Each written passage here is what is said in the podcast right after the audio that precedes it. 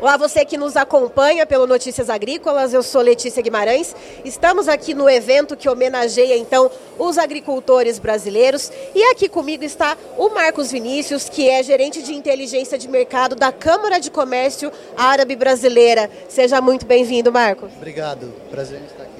Marcos, ah, a gente tem visto principalmente as exportações de carne de frango deslancharem. A gente sabe que um dos componentes é a questão da gripe aviária no hemisfério norte, mas também, segundo dados da BPA que foram revisados, a BPA, Associação Brasileira de Proteína Animal, e divulgados nessa semana, uh, trazem um incremento bastante substancial para alguns países da Liga Árabe. Uh, detalhe um pouquinho para mim o que está promovendo esse aumento.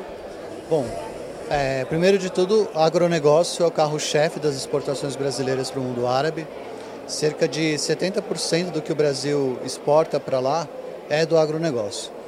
Carne de frango, carne bovina, trigo, milho, soja, café, pimenta são alguns dos produtos que são exportados para lá.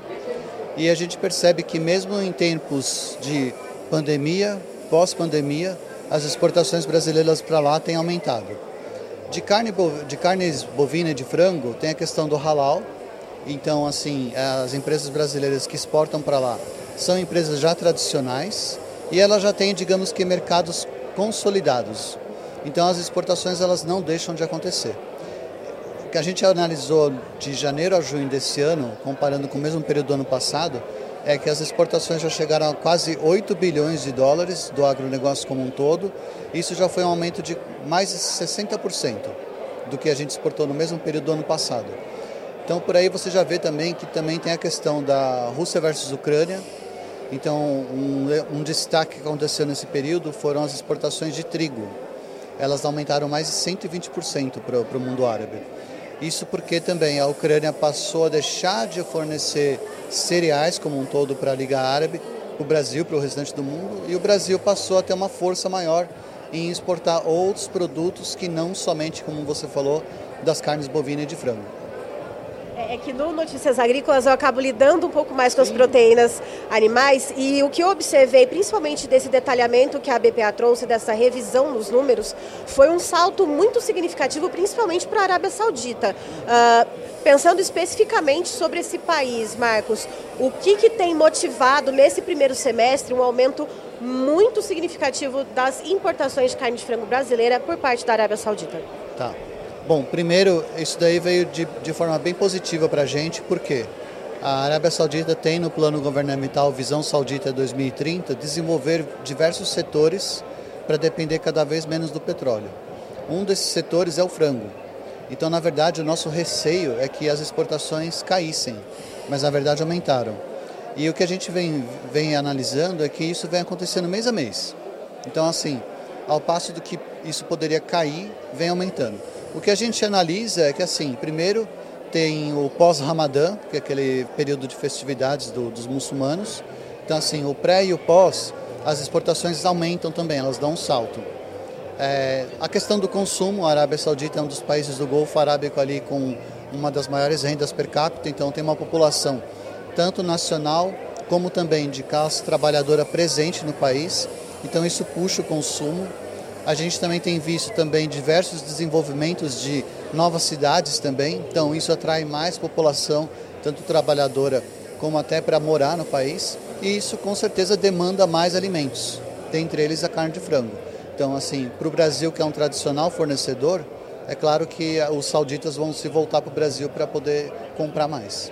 Então seguimos com essa relação comercial com os países da Liga Árabe fortalecidas mesmo nesse período pós-pandemia em termos, né, porque a gente ainda vive algumas consequências dessa, dessa pandemia da Covid-19, mais relações fortalecidas, Marcos. Ah, sem dúvida. Se você considera os 22 países como um destino, para o agronegócio, os árabes eles são o segundo maior destino das exportações brasileiras, ficando somente atrás da China.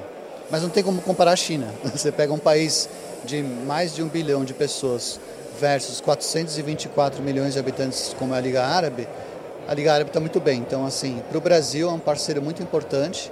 E, assim, se eu estou na Câmara desde 2006, desde 2006 esses números sempre foram positivos. Então, assim, o agronegócio, querendo ou não, quando a gente fala de diversificar a pauta, é, exportar mais produtos de valor agregado, etc., a gente não pode esquecer que o Brasil é um celeiro para o mundo. E para o mundo árabe também não deixa de ser. Então, assim, se a gente é um tradicional exportador de alimentos, por que não continuar sendo? Né? No caso dos países da Liga Árabe, além da questão da quantidade, né, que o Brasil tem aí uma quantidade gigantesca de produtos uh, agropecuários para oferecer, ainda tem a qualidade, né, vamos dizer, o aspecto qualitativo que são os produtos halal, né, que o Brasil é um aspecto à parte nisso, né, Marcos? Sim, a gente é o maior, já é o maior é, exportador mundial de proteína halal, tanto para países árabes como para todos os 57 países islâmicos. Então, assim, de imediato a gente já é um tradicional fornecedor.